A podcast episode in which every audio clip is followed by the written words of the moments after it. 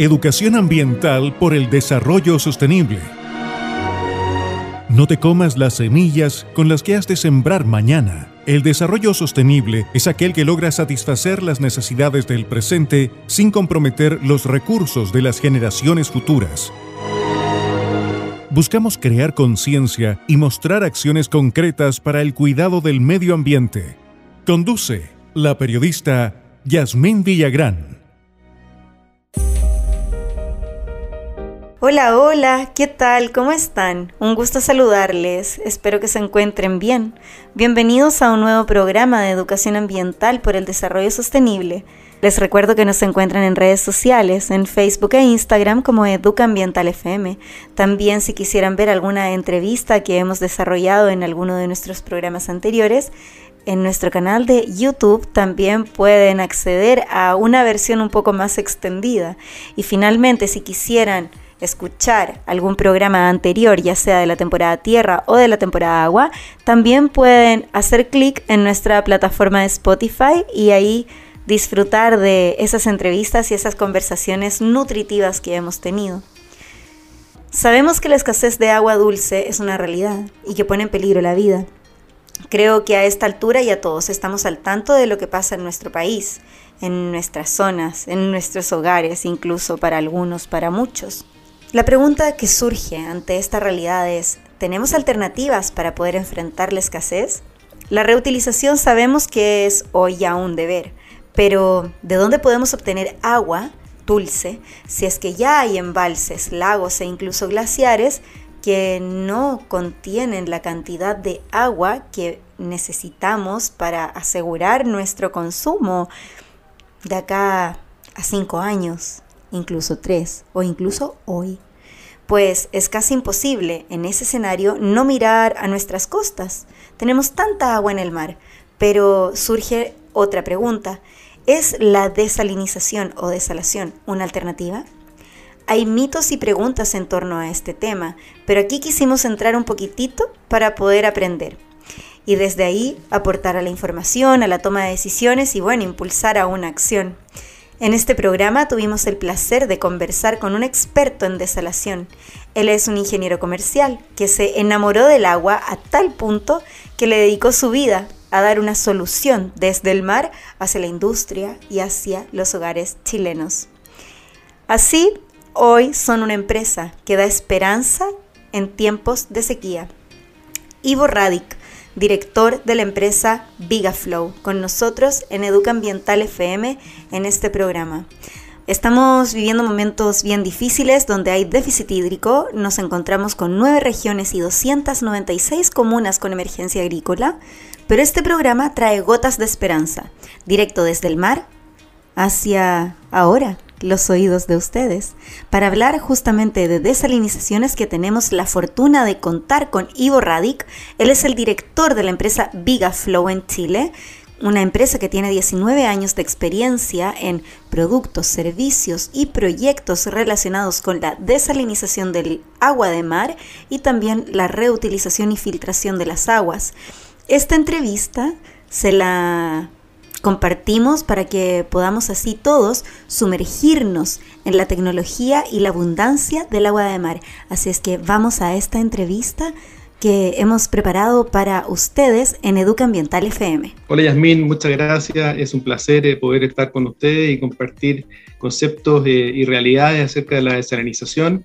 Eh, un concepto que puede parecer como algo lejano, digamos, como algo muy de, de la minería en el caso de Chile, pero es realmente una realidad, es una realidad necesaria a todo nivel, eh, tanto a nivel rural como a nivel urbano, eh, pasando por todas las actividades humanas, desde el consumo, por supuesto, hasta incluso el, riego. Eh, la desalación hoy día es una realidad y me, voy a estar muy contento de poder compartir con ustedes una mirada súper local eh, súper eh, eh, realista de, y, con, y, con, y, con, conocimiento de causa y con, y con, antecedentes para que realmente puedan, ojalá, entender que este, estas nuevas fuentes de agua, como es la desalación o desalinización, que es lo mismo, es necesario en un mundo donde existen eh, la misma cantidad de agua desde el origen, ¿cierto? Pero mucha más gente y mucho más consumo y a medida que pasa el tiempo, por supuesto, esa situación es más desbalanceada. Así que las nuevas fuentes de agua, partiendo por el reuso de agua y la desalación, son de alguna manera la salvación de la humanidad. Sí, sí, sí, bueno, hay mucho que, que, conversar al respecto, así que muchas gracias Ivo, me gustaría sí poder contarle a las personas un poco ¿Qué, pasa? ¿Cómo es que tú llegas a, formar este equipo, parte de este equipo, que llevas mucho tiempo, cuánto tiempo llevas? Poder contextualizarle también a, la gente eh, quién, quién, nos está compartiendo toda esta experiencia, ¿no? Bueno, encantado. Yo, yo soy un ingeniero comercial, tengo alguna formación previa en, participar en, empresas, en, compañías multinacionales como Coca-Cola, donde aprendí de alguna forma en primeros conceptos respecto al agua. ¿ah? El agua embotellada, el agua mineral, el agua purificada, tiene distintas calidades de agua. Eh, todas las aguas que tú encuentras en botella o en bidones tienen una calidad distinta. En algunos casos esa calidad está, está eh, basada en una receta, que es una norma interna de la compañía y que busca un, un, ingrediente, una, combinación de ingredientes ideal, como podría ser eh, otra bebida, ¿cierto? En algunos otros casos es simplemente el resultante de un tratamiento de purificación, pero en general el agua es algo que eh, no es lo mismo, o sea, nunca es lo mismo un vaso de agua en un lugar que en otro, siempre son distintos, es imposible que sean iguales, ¿ah? porque el agua es eh, agua, H2O, ¿cierto? Más una cantidad eh, de, de, minerales, que prácticamente es la tabla periódica, ¿cierto? Con todos los minerales que el agua capta en la medida que que, se, que, se, que toma contacto con la tierra, con las rocas, con el entorno en general. Entonces, eso es súper importante como antecedente. El agua es muy distinta en cualquier parte, incluso de una cuadra para otra puede ser totalmente distinta. Eh, bueno, eso me, tocó verlo la primera vez, me encantó, me encantó ese mundo. De hecho, yo trabajaba en esta compañía y veía, veía todas las bebidas naturales, agua y bebidas más naturales. Y de alguna manera me fui formando hacia, hacia, hacia lo más natural y me gustó eso, la verdad. Siempre he consumido agua, mucho más que carbonatada bebidas, no sé. algo que venía, venía de alguna manera en, dentro. Y, después me tocó participar en un par de emprendimientos, empresasy.com, eh, donde, donde hacer empresa era algo súper, eh, bueno, además de entretenido, desafiante, porque todas esas, startups, las primeras startups, hoy día está lleno ¿cierto? De, de emprendimientos, pero en esa época eran, eran como los primeros emprendimientos modernos, digamos. Había que andar a mucha velocidad y había que, hacer, había, que, había que hacer crecer estas empresas rápidamente para poder conseguir financiamiento y poder crecer. Y, de esa, y, esa experiencia, esta mezcla de agua, con, con, incluso algún tipo de desarrollo internacional, más este emprendimiento en empresas tecnológicas, me llevó a conocer una persona que se llama Leo de Jong, un señor que hoy día tiene 91 años. Eh, y don Leo eh, nació en Holanda. Holanda es un país que vive bajo el agua. Es decir, todos los habitantes de Holanda, de Ámsterdam, de Rotterdam, de, de toda la parte que son los Países Bajos, Netherlands, bajo la tierra, tienen una relación con el agua bien especial, digamos. Si no, si no dominan el agua, se inundan. Claro. Wow. ¿Ah? Entonces, él tenía una, esa mirada del agua. Y por otra parte, don Leo es, es, de, religión judía, eh, vive en Israel, de hecho, ahora, en Tel Aviv, y también tenía, la, por contraparte, la visión de la escasez de agua y lo importante que era poder tener agua. No sé si ustedes saben, pero Israel es un estado súper nuevo del año sesenta y tanto, se formó y una de las, de las prioridades fue poder tener agua. Exacto. Y, de hecho, eh, cuando escaseaba el agua en Israel no consumían más de 10 litros por persona al día. Y de esa manera también fueron forjando una cultura del agua. Claro, y una conciencia también, ¿no? Exactamente. Entonces, mi, don Leo, que ya somos socios hace, hace unos 11 años, 12 o 13 ya, 2009.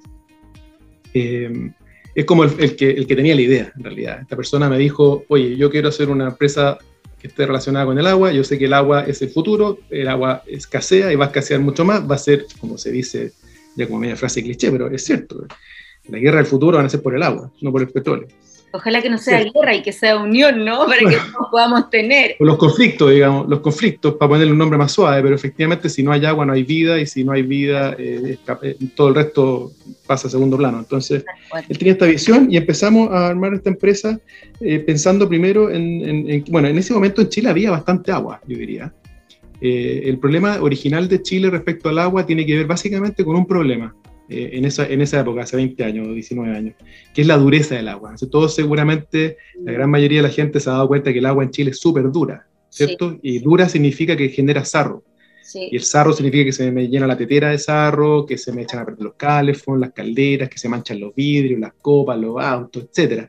Ese era como el problema que nosotros atacábamos originalmente, la dureza del agua. Y partimos con ese tratamiento haciendo distintas tecnologías, eh, aplicando distintas tecnologías, los primeros te diría 4 o 5 años, y después nos dimos cuenta que en realidad, mm, además del problema del, del, sarro, de la dureza del agua, había otro problema en Chile y era básicamente que el servicio era más o menos en general en la empresa. Eh, uno no, le costaba poder tener una, una, empresa, un proveedor que uno le dijera, oye, este es mi problema, este cargo, resuélvemelo, yo me quiero olvidar, me quiero dedicar a lo mío. si yo soy un panadero, quiero dedicarme a hacer pan, no a que el horno eh, se echa a perder por la mala calidad de agua, o, qué sé yo, o, el hotel que lava la vajilla y dice yo me quiero dedicar a, hacer, eh, a tener piezas cómodas y hacer dar buen servicio y buena comida, pero el agua que me echa a perder en la vajilla y la, y, la caldera de agua caliente, háganse cargo. Y así empezamos a armar una empresa especializada en agua y en servicio. Mm. Eh, después nos pasó que, como, que nos dimos cuenta que en realidad en Chile, por lo lejos que queda, cuando uno quería eh, eh, empezar un proyecto de tratamiento de agua, de, purificación de agua, de filtración, se demoraba mucho en implementarlo porque como estamos tan lejos de todo y no había prácticamente inventarios de nada localmente, nadie estoqueaba eh, sistemas de tratamiento, filtro o qué sé yo, los componentes necesarios para armar esas plantas, dijimos, bueno, en realidad hay que armar una fábrica. Entonces empezamos a buscar por el mundo dónde estaban los mejores componentes las bombas, las membranas, los estanques para filtros, lo que va dentro de los filtros, los computadores que mandan los filtros, y así una serie de componentes, no sé, ponte tú, 50, 100 componentes que son claves para poder armar un sistema de tratamiento y empezamos a importarlo, a manejarlo eh, eh, con stock en Chile y empezamos a fabricar. Armamos un área de ingeniería, un equipo de ingeniería que era capaz de diseñar el proceso a partir de la calidad de agua que el cliente quiere o que tiene y la, la calidad de agua que el cliente quiere. Se aplican distintos tratamientos, desde filtrar con una malla hasta purificar con membranas para poder sacar minerales que están disueltos, que son las cosas que acompañan el agua en, su estado incluso puro. Siempre hay algo de minerales.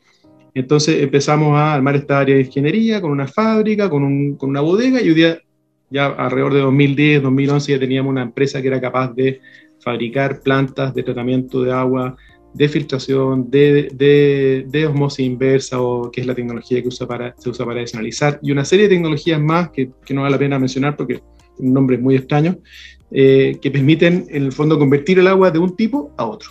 Entonces, hoy día nos encontramos con una situación en que somos capaces de a partir del agua que el cliente dispone, convertirla en el agua que el cliente necesita. Y una cosa que es muy importante hoy día, obviamente, es hacerlo con el menor costo posible, con el menor consumo de energía, con el menor uso de químicos y con el menor derroche de agua posible. Siempre cuando uno, generalmente, cuando uno quiere purificar un agua, tiene que botar un poquito. Piensa en un filtro.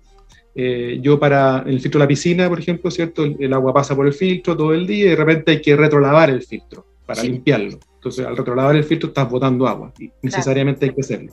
En general, con los sistemas de membrana eh, o de cualquier tecnología, ultrafiltración, etcétera, pasa lo mismo. Hay que botar un poco de agua. Entonces, nosotros al principio nos dedicamos a lograr el objetivo de calidad de agua y después, cuando ya logramos el objetivo de calidad de agua, dijimos, bueno, ahora tenemos que hacerlo con el menor consumo, con el menor derroche de agua y eso nos va a hacer mucho, mucho mejores, mucho más diferenciados, con mucho más valor.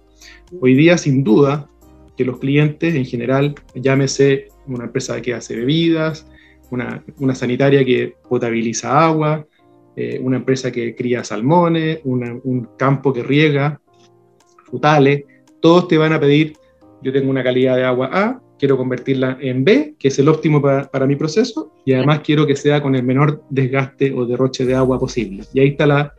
Y, ese, y eso es difícil, lograr el menor la menor pérdida de agua es súper difícil porque hay que aplicar tecnologías mucho más complejas y, por lo tanto eh, eh, requiere de una experiencia y de un conocimiento y de un manejo mucho más, mucho más eh, especializado. Y eso, y eso, es hoy día. esto se aplica tanto a la filtración de agua como a la desalación de agua, como a la, como la recuperación de fluentes, como al tratamiento de fluentes también. Eh, y ahí podemos ir, si quieres, ir eh, de alguna manera categorizando cuáles son los tipos de tratamiento más comunes que se hacen. Wow, Ivo, y todo esto en 19 años, o sea, un proceso de aprendizaje súper profundo, de innovación, de incorporación de tecnología, de además ampliar también el trabajo que no solo estaban comenzando a, desarrollar, sino que ya ofreciéndolo y etcétera. Wow, en 19 años. Sí, eh, bueno, gracias. Un gran recorrido. Sí, es un gran, es un gran recorrido y, quizás yo te diría que lo que lo hace más interesante que al ser Chile un país bastante chico eh, como mercado, ¿cierto? Un mercado de pocos habitantes, eh, para manejar equipo en stock, para tener una fábrica, para tener un grupo grande de ingenieros, necesitas abarcar más, ¿cierto? Entonces, nuestra compañía tiene algunas características que la hacen distinta a sus competidores internacionales, por ejemplo. Nosotros estamos prácticamente en todos los niveles. De hecho, teníamos originalmente una división que atendía a los hogares, a las casas. Yo diría que se llama, le cambiamos el nombre hace unos cuatro, cinco, cuatro años y se llama Viga Home. Y en el fondo lo pueden encontrar en las tiendas de Soymac, de Easy, o, supermercados, o en ferreterías, o incluso en nuestra página web, que son productos para el hogar. Tenemos alrededor de 50 productos que son específicamente para el hogar. Y, ese, y esos productos eran originalmente parte de VigaFlow, eh, porque necesitábamos abarcar, abarcar para poder tener una, una, una, cantidad de flujo, ¿cierto? Que nos permita tener una infraestructura, poder tener inventario y lo más importante, poder tener un equipo de ingenieros y de técnicos. Estamos conversando con Ivo Radic, director de una empresa chilena con 19 años de experiencia en tratamiento de agua, con enfoque en desalinización y reuso. Está certificada además en calidad, medio ambiente y seguridad. VigaFlow es el ejemplo de que sí se pueden encontrar soluciones ante los desafíos de preservar la vida en estos momentos que estamos viviendo como humanidad y hoy tenemos la fortuna de escuchar la historia de cómo es que ha sido el trayecto que les ha permitido ser una empresa líder en la industria del tratamiento de agua con enfoque de desalinización y reuso. No se vaya. Vamos a seguir conversando con Ivo Radic, director de la empresa VigaFlow, después de esta pausa. Ya volvemos con más educación ambiental por el desarrollo sostenible, recordándoles también que nos encuentran en Facebook e Instagram como Educa Ambiental FM. Ya regresamos. Escuchas Educación Ambiental por el Desarrollo Sostenible. Conduce Yasmín Villagrán. Ya estamos de regreso con nuestro programa de educación ambiental por el desarrollo sostenible. Les recuerdo que nos encuentran en Instagram, Facebook, YouTube y en Spotify como Educa Ambiental FM. Estamos en el programa de hoy conversando con Ivo Radic. Él es el director de Vigaflow, una empresa chilena líder en la industria de la desalinización y el reuso.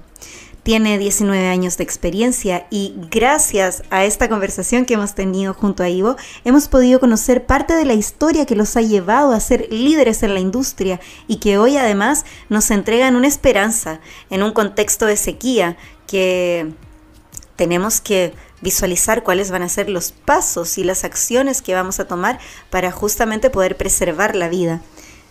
¿Sabe usted ¿En qué momento una gotita de agua es extremadamente pura?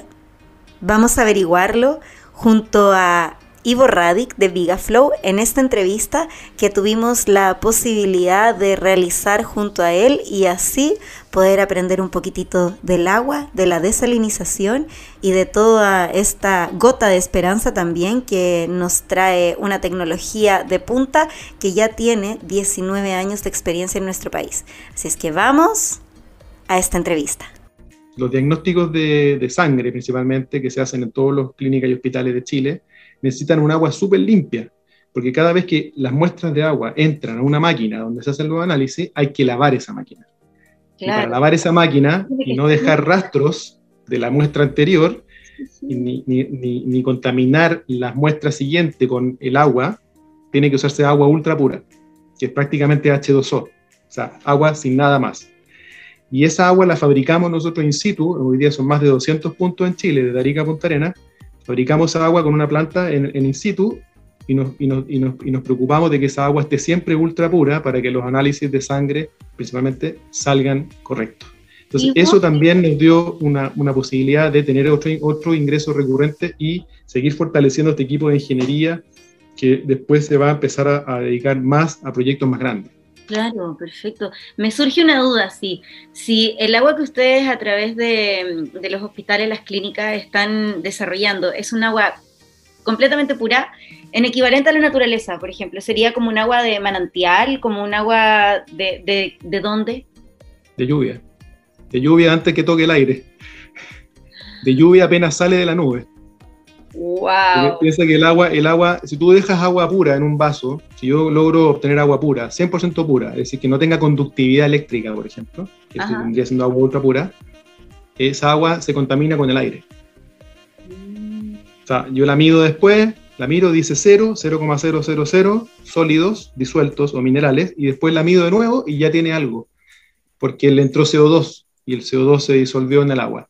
Entonces, eh, el agua ultra pura en estado natural no existe, prácticamente no existe, o, no está en equilibrio. Entonces tú dejas agua pura en el ambiente, inmediatamente se va a nutrir de cosas, desde el aire y por supuesto si toma contacto con algo sólido eh, va a diluir, lo va a disolver. El, agua es dura porque el agua cuando es muy limpia, como el agua de los deshielos, ¿cierto? Es súper, es bastante ácida y, y, es, y es un solvente. Entonces el agua escurre por las rocas y ponte tú que partiera con un pH acidez, ¿cierto? 5. Así partió de la lluvia. Y así se guardó como nieve. Después se derrite, sale con ese pH 5 y como es ácido, disuelve. Disuelve rocas y su pH va subiendo hasta que llega a 7, que es como el pH neutro, que es como lo ideal, y el agua está en equilibrio. Pero para que llegue a equilibrio tiene que nutrirse de estos, de estos eh, ingredientes o minerales que están en el, en el ambiente, que básicamente los va captando a medida que fluye. Entonces, por eso que el agua natural, claro, la de manantial puede tener si le vamos a poner números, eh, eh, la, pureza del agua se mide en partes por millón, partes por millón de sólidos totales disueltos, que es todo lo que no es agua que está disuelto en el agua y que puede ser calcio, magnesio, cloruro, cualquier mineral. ¿ya? Los más comunes son eh, calcio, magnesio, cloruro, sulfato, eso vendría siendo como los más, los más comunes que probablemente sodio, que entre eso deben tener el 80% del contenido del agua de minerales en el agua. Entonces, digamos, un agua potable tiene 500 partes por millón. La norma chilena de agua potable eh, eh, permite hasta 1500 partes por millón de esos sólidos totales disueltos, que son partes por millón son miligramos por litro. Mejor hablemos de miligramos por litro, quizás más, es más claro. Ya. 500 eh, miligramos por litro es un agua potable de buena calidad. 1500 miligramos por litro es la máxima salinidad que puede tener el agua potable. Como total, como total de minerales o sales disueltas en el agua. El agua de mar en Chile tiene un promedio de 35.000 partes por millón. ¿Ya? 35.000. El agua, el agua de mar en el Caribe tiene 40.000 partes por millón y en las partes del planeta más concentradas puede tener 45.000, 50.000 partes por millón. Ah, el agua de... Se debe también a la ¿Ah? temperatura, ¿no? Sí, claro, tiene que ver con la temperatura, porque mientras más se evapora el agua, más, más, más, más sal va a tener el agua de las lagunas, no sé, pues y esas, no, no, he hecho el cálculo, las lagunas del San Pedro de Atacama, no sé si conoces, o, el Mar Muerto, que es parecido, debe tener, no sé, 100.000 partes por millón. Por eso que la gente flota. ¿ya? Ahora, 100.000 o, o 35.000 partes por millón, que es lo que tiene el mar, vendría siendo 3,5 gramos por litro. O sea, imagínate una, una caja de leche, 3,5 gramos de sal. Ajá. Esa es la salinidad del mar. ¿ya? Y si fuese agua potable sería 0,5 gramos en un litro. Eso más o menos, esos son 500 miligramos por litro, para que se hagan una idea. Entonces el mar tiene 3,5% de sal. 3,5 gramos por mil gramos, si suponemos que pesa mil gramos un litro de agua. Bueno, de hecho sí lo, lo pesa, sí está pura. Entonces cuando, de aquí después nos podemos ir al concepto de la desalación, porque hay, como un montón de mitos respecto de, de, qué es lo que es la salmuera, por ejemplo, de la desalación. Sí, claro, para allá vamos. Claro, podemos llegar para allá, podemos llegar para allá, pero y ahí te estás dando cuenta que en el fondo cuando yo tengo 3,5 gramos de 1000 gramos, esa es la salinidad del mar, y cuando yo desalinizo, la salmuera tiene 7 gramos en vez de por litro, en vez de 3,5 gramos por litro. O sea, sigue siendo es solo un 7%, no son bloques de sal, ni es, ni es más sal que agua, ¿me explico? Sino que sigue siendo algo súper, súper eh, diluido, sigue siendo un líquido absolutamente líquido, por lo tanto, por se puede diluir más todavía en un cuerpo de agua más grande. Bueno, pero eso son quizás un tema para más adelante. Wow. Entonces, bueno, yo te estaba explicando que habíamos ido avanzando en, Chile la empresa para poder hacer una empresa robusta, completa, con gente bien calificada, entrenada, ¿cierto? Trabajando 24 horas los 7 días a la semana para poder atender estos hospitales y clínicas que son críticos, o sea, ahí no puede cortarse el agua. Mm. Después desarrollamos unos sistemas de IoT, de Internet de las Cosas, para poder tener, conectar las máquinas con la nube y poder tener todos los datos en tiempo real en los teléfonos, en los computadores y así saber cómo está cada una de estas plantas funcionando y poder prever si es que alguna va a fallar para poder ir a cambiar algún componente, algún insumo o algo. Eh, entonces... ¿Mm? Qué bueno. Claro, eso es clave. Hoy día, con la dificultad de conseguir mano de obra, además, con la dificultad de, imagínate, de, cada vez, y ahora en pandemia y probablemente en el futuro, la dificultad de, desplazamiento, los sistemas de Internet de las Cosas que te permiten tener sensores ubicados en distintas partes del mundo y conectados a través de la nube a tus dispositivos, hoy día te ahorran un montón de, recursos y te generan una mejor calidad de servicio. Bueno, y, después de, armar esta línea de hogar, después armar esta línea de servicio en las clínicas de hospitales y muchos otros, muchos otros rubros, empezamos a, fabricar proyectos más industriales. Y, así llegamos a, construir plantas de purificación de agua, no sé, de, de 600 mil litros por hora, 500 mil litros por hora y así, plantas grandes, grandes, grandes sin llegar todavía a los megaproyectos de desalación. Eso no está en nuestro foco, eso es otro tema, digamos, eso, es, eso son obras de infraestructura. Eh, o sea, si alguien quiere hacer una planta desalinizadora de agua de mar para abastecer, no sé, Valparaíso completo, probablemente van a ser compañías multinacionales eh, dedicadas a la infraestructura. Son los que construyen puentes, túneles, puertos, eh, ¿me entiendes? Tendidos eléctricos gigantes. ¿Por qué? Porque es una obra gran, tan grande, tan grande, tan grande, que lo más importante es cómo, tú administras esas obras, más allá de la tecnología que vas a ocupar. Es esa, esa constructora que administra esa obra, que construye esa obra, contrata las especialidades tecnológicas, en este caso la de desalación de agua de mar, y ahí entran los especialistas en procesos, que es lo importante al final. ¿ah? Cualquiera, no cualquiera, digamos, eh, tiene su arte, por supuesto, pero construir un galpón, construir un radier, eh, traer la electricidad, ¿cierto? hacer cañerías, es algo que muchas, muchas compañías constructoras pueden hacer, pero diseñar el proceso adecuado de tratamiento de agua para que sea el óptimo, para que la calidad de agua esté garantizada, para que tenga el menor costo de operación, ahí por supuesto que se requiere un especialista. Claro que sí. Les quiero contar que la entrevista con Ivo Radic ha sido tan nutritiva que va con una segunda parte. Así es que en este primer capítulo pudimos conocer la historia de VigaFlow, y me brotó así también todo el patriotismo, el saber que en nuestro país hay una empresa con toda la capacidad técnica, comercial y humana para brindar una solución en tiempos de sequía, directo desde el mar.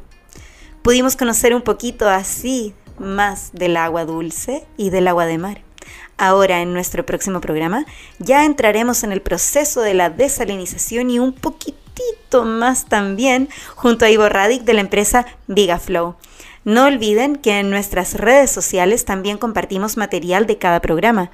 También algunos reels preparamos para que puedan disfrutar y dejarse encantar con algunas imágenes maravillosas de este planeta, de la naturaleza, infografías también que nos ayudan a recordar, información que consideramos importante también compartir y también algunos likes.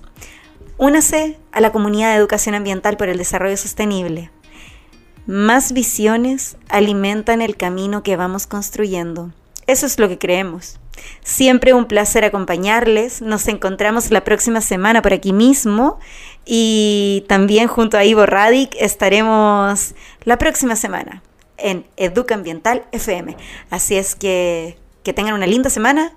Chao, chao.